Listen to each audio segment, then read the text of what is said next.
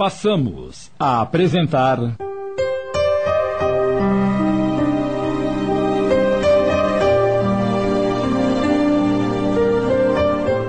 Voltar a Viver.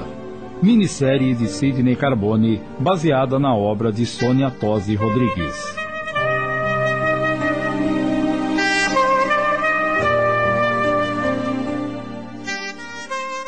Os espíritos Augusto e Otávio estavam presentes na sala. Irmão Augusto, como podem Rodrigo e Cássia, sendo ainda tão jovens, possuírem equilíbrio e terem tanto conhecimento moral e espiritual? Otávio, meu amigo, Rodrigo e Cássia são espíritos que já adquiriram conhecimento e uma certa elevação espiritual em outras reencarnações por viverem sempre o Evangelho do Mestre e nada mais fazem do que deixar que esses conhecimentos fluam no íntimo do seu ser para o auxílio do seu semelhante. A idade cronológica não importa. O mais importante é que eles aprenderam que não há sabedoria real sem humildade vivida. Mas eles tinham ligações com nossa irmã Leila antes dessa existência? Sim, são espíritos que se querem bem e em várias existências na Terra auxiliaram Leila na sua evolução, impedindo-a de cometer desatinos por não suportar o sofrimento. E quais seriam esses desatinos, irmão? No momento certo você saberá. Rodrigo e Cássia aproximaram-se de Leila e, orando ao Mestre Jesus, cobriram-se de energia salutar, fortalecendo e equilibrando seus corpos astrais.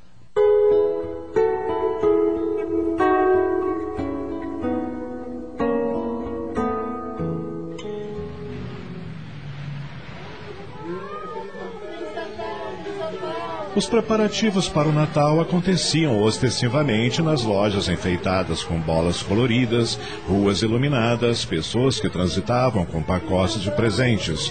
Sorrisos, enfim, com toda a alegria que geralmente atinge a todos nessa época festiva.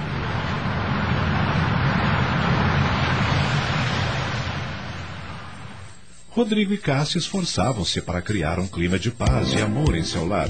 Arrumaram a árvore com carinho e desvelo, sob o olhar apático de Leila, que, sem deixar transparecer, cultivava pensamentos sombrios. Não adianta. Por mais que eles façam, não consigo suportar esta humilhação. Não posso imaginar o Mauro vivendo esses momentos que deveriam ser de felicidade longe de mim nos braços daquela moça tão leviana. Mergulhou em pensamentos depressivos e deixou que a cada instante instalasse em seu ser a vontade de desertar da vida. Eu preciso acabar com a minha vida. Augusto, preocupado, diz a Otávio.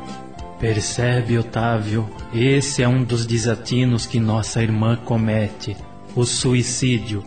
É um espírito fraco que não consegue suportar o sofrimento que julga demasiado. Não se apoia na fé, não se fortalece no Evangelho de Jesus e a primeira desilusão atira-se inteira no medo e na depressão. Rodrigo, percebendo a apatia da mãe e sentindo através de sua sensibilidade a vibração negativa que a circundava, elevou seu pensamento a Jesus e silenciosamente fez sentida a prece. Jesus, Pai dos aflitos e dos fracos, eu vos suplico, ampare minha mãe que sofre e se entrega à desesperança e ao desânimo. Acorde-a, Senhor, para a vossa luz, para que a paz possa novamente estar em seu coração e em nosso lar. Augusto, percebendo a emoção de Rodrigo, transformada em pequenas gotas de lágrimas que brilhavam em seus olhos, disse-lhe: Rodrigo, Aproxime-se de sua mãe e fale sobre a importância da vida. O jovem foi receptivo ao conselho desse espírito amigo. Aproximando-se de Leila, segurou carinhosamente suas mãos e. Mamãe, o bem maior que o nosso Pai nos concede é a vida, a oportunidade de aprendermos a amar e evoluir. Não devemos em nenhuma circunstância interromper esse ciclo, a nossa estada no mundo físico. A hora da volta é decidida por Deus, que conhece as nossas necessidades e nos dá em abundância tudo o que precisamos para aprender a cumprir o nosso propósito, a nossa missão. Quando desertamos, criamos uma dívida penosa para saldar e, ao contrário do que imaginamos, não fugimos dos problemas, mas nos afundamos nele. Não tenho mais forças para suportar a desilusão. Continuar vivendo. Não busque essa força no outro, mamãe, mas dentro de você e principalmente em Cristo. Somente a fé e o amor em Jesus nos dá condições de caminhar entre os espinhos e não ferir os pés. Devemos amar a vida em qualquer situação. Enganam-se aqueles que pensam que a solução para os problemas está na deserção da vida, no suicídio. Porque quando agimos assim é que realmente mergulhamos nos problemas que se tornam mais penosos. Por que a senhora não passeia um pouco? Saia, sinta a vida pulsando, deixe a alegria entrar em seu coração. A senhora gostava tanto dessa época de Natal, ficava eufórica, comprava roupas novas, presentes para todos, ficava dias e dias imaginando o que iria preparar para nossa ceia. Por que não revive os bons tempos e esquece o que aconteceu? Vamos, atenda ao meu pedido. Sair desta casa, andar pelas ruas, apreciar as vitrines, tudo isso vai lhe fazer um bem enorme, a senhora vai ver. E diante de tanta insistência de Rodrigo, Lila levantou-se, esforçando-se para parecer natural. Foi ao seu quarto e arrumou-se um pouco.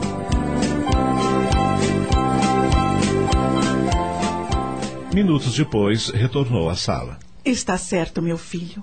Eu vou sair para me distrair um pouco. Assim é que se fala, mamãe. E depositando um beijo no rosto do filho, disse-lhe quase num sussurro: Eu o amo muito, querido. E também as suas irmãs. Aconteça o que acontecer, nunca se esqueçam disso.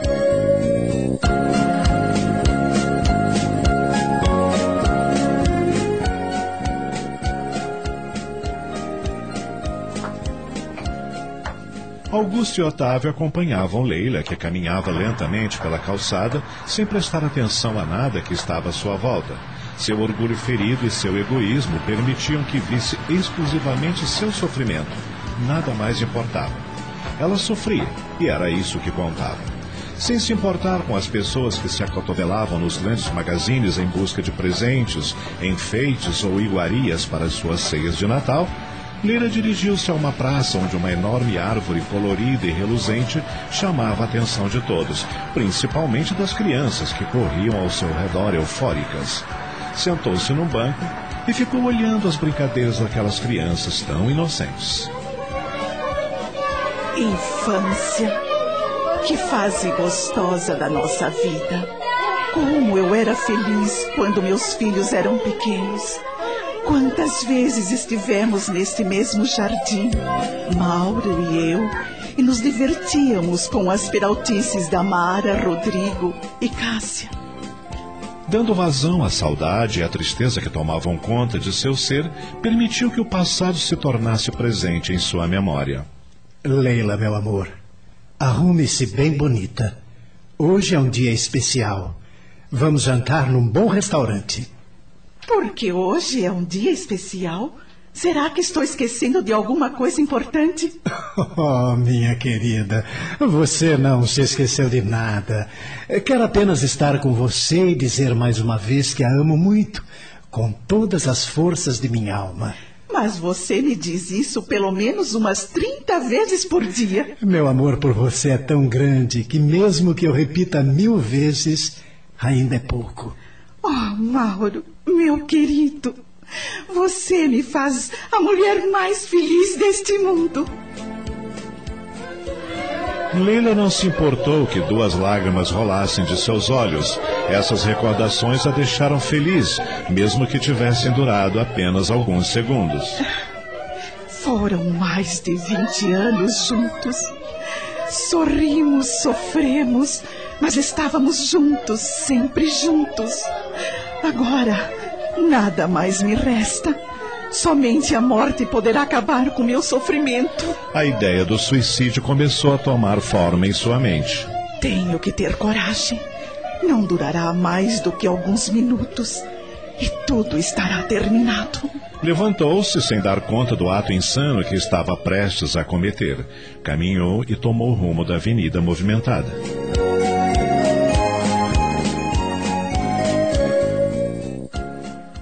Estamos apresentando. Voltar a viver. Voltamos a apresentar.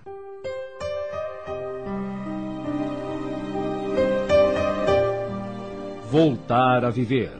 Minissérie de Sidney Carbone.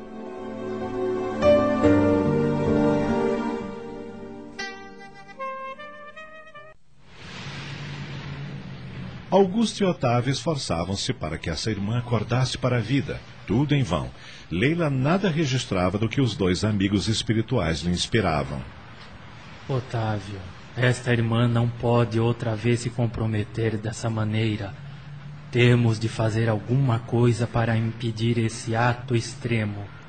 Vamos orar. Jesus há de nos iluminar, orientando-nos como agir. E, direcionando o pensamento ao Mestre, os dois espíritos, amparados pelo desejo sincero de ajudar dentro do Evangelho de Jesus, oraram. Depois. Vamos em busca daquela que na terra irá nos ajudar a salvar Leila. Começaram a caminhar apressadamente quando perceberam uma moça de mais ou menos 25 anos vindo em sua direção. Andava com certa dificuldade devido a uma deficiência em sua perna esquerda. A bengala, que cuidadosamente tateava à sua frente, avisava todos de sua cegueira. Era uma moça simples que revelava ser de origem humilde, mas que deixava transparecer em seu rosto a confiança e a compreensão na vontade do pai. Os dois espíritos aproximaram-se. Augusto, emitindo através de suas mãos uma energia salutar, intuía a jovem a aproximar-se de Leila e pedir ajuda para atravessar a avenida. Rosalie, registrando e sendo receptiva à vontade de Augusto, deixou-se levar pela orientação espiritual e, sem entender exatamente o que acontecia, encostou sua bengala em Leila no exato momento em que esta, tresloucada, iria jogar-se embaixo de um caminhão. Por favor, ajude-me disse ela, batendo sua bengala em desespero, até que, alcançando as pernas de Leila, fez com que ela caísse, livrando-a de ser esmagada pelo caminhão que passou em disparada. Leila permaneceu caída, rente ao meio-fio, e levou algum tempo para retomar a lucidez.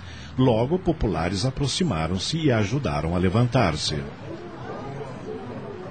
Ainda atordoada, Leila olhou para a cega e disse: foi, foi você quem bateu em mim com essa bengala? Sim, nem eu mesma sei por que fiz isso. Era como se uma força me impulsionasse meus braços, algo mais forte que minha vontade. Desculpe-me, senhora, mas estava pensando em atirar-se debaixo de um carro? Quem? Quem lhe disse isso? Não sei, apenas sinto. Não quer conversar um pouco? Sou cega, não posso vê-la, mas posso senti-la. E sei que faria muito bem a senhora conversar um pouco. Podemos nos sentar em algum lugar e nos conhecermos melhor.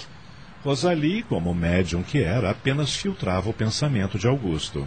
Está bem, eu estou mesmo precisando conversar.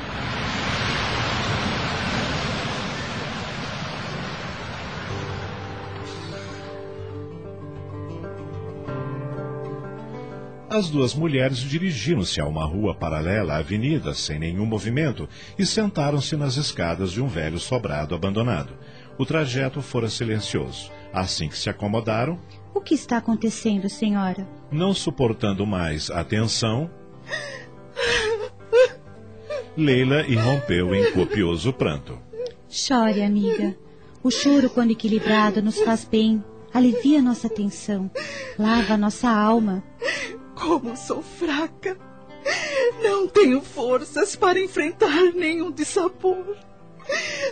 Por favor, ajude-me. Diga-me o que aconteceu de tão grave que ocasionou essa atitude imprudente de sua parte.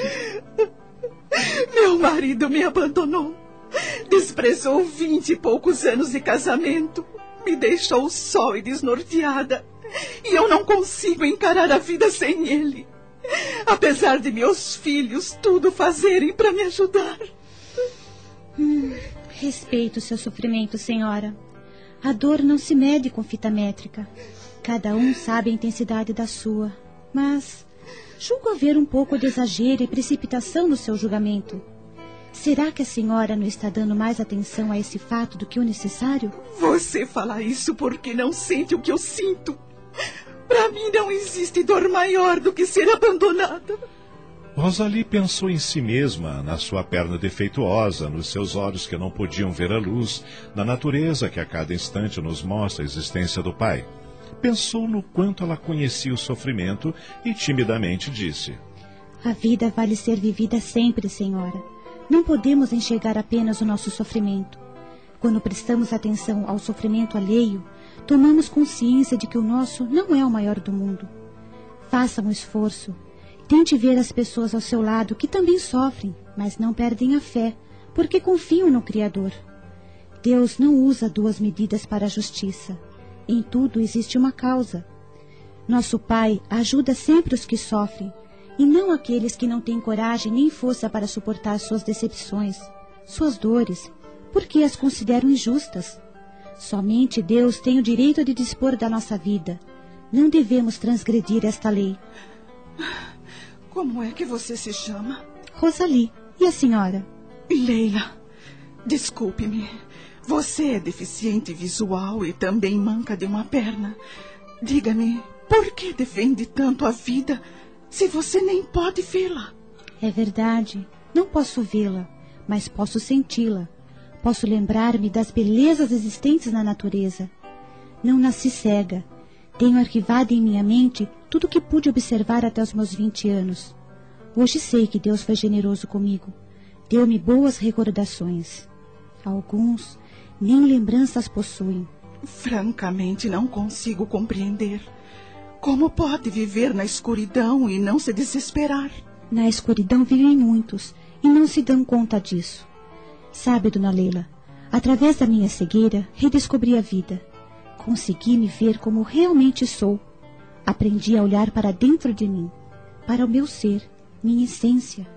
E fui pouco a pouco me descobrindo e tomando consciência de que olhar para fora é sonhar, olhar para dentro é acordar para a vida real. Mas você nunca se descabelou? Nunca se revoltou? Para dizer a verdade, no início sim. Logo após o acidente que me tirou a visão e me fez caminhar mais devagar. No auge dos meus vinte anos, me revoltei sim, como a senhora. Não via nenhuma perspectiva para minha vida. Até o dia que encontrei alguém muito especial que ajudou a me equilibrar. E até hoje é a fonte onde busco água cristalina que mata minha sede de conhecimento e aquieta meu coração na esperança e na harmonia, ensinando-me a amar a vida e a compreender que a felicidade é responsabilidade nossa que eu mesma devo construir a minha.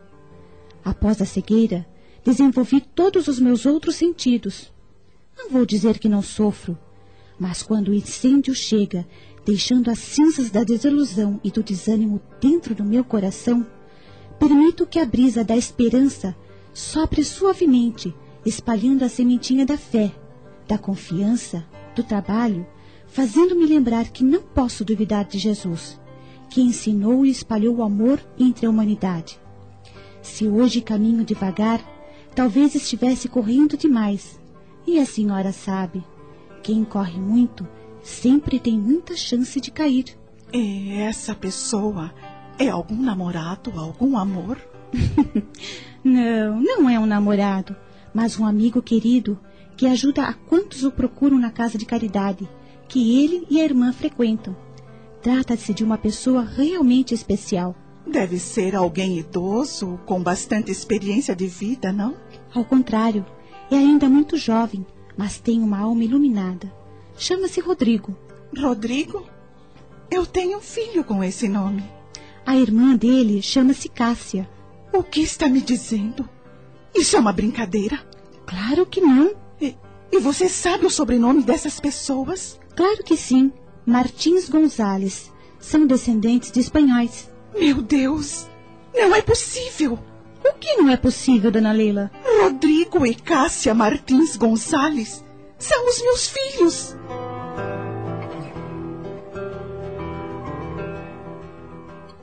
Acabamos de apresentar.